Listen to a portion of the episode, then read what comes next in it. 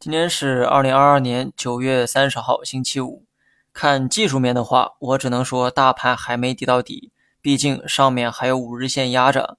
但配置层面的建议啊，还是跟之前一样，三千点一带更多的是机会，而不是风险。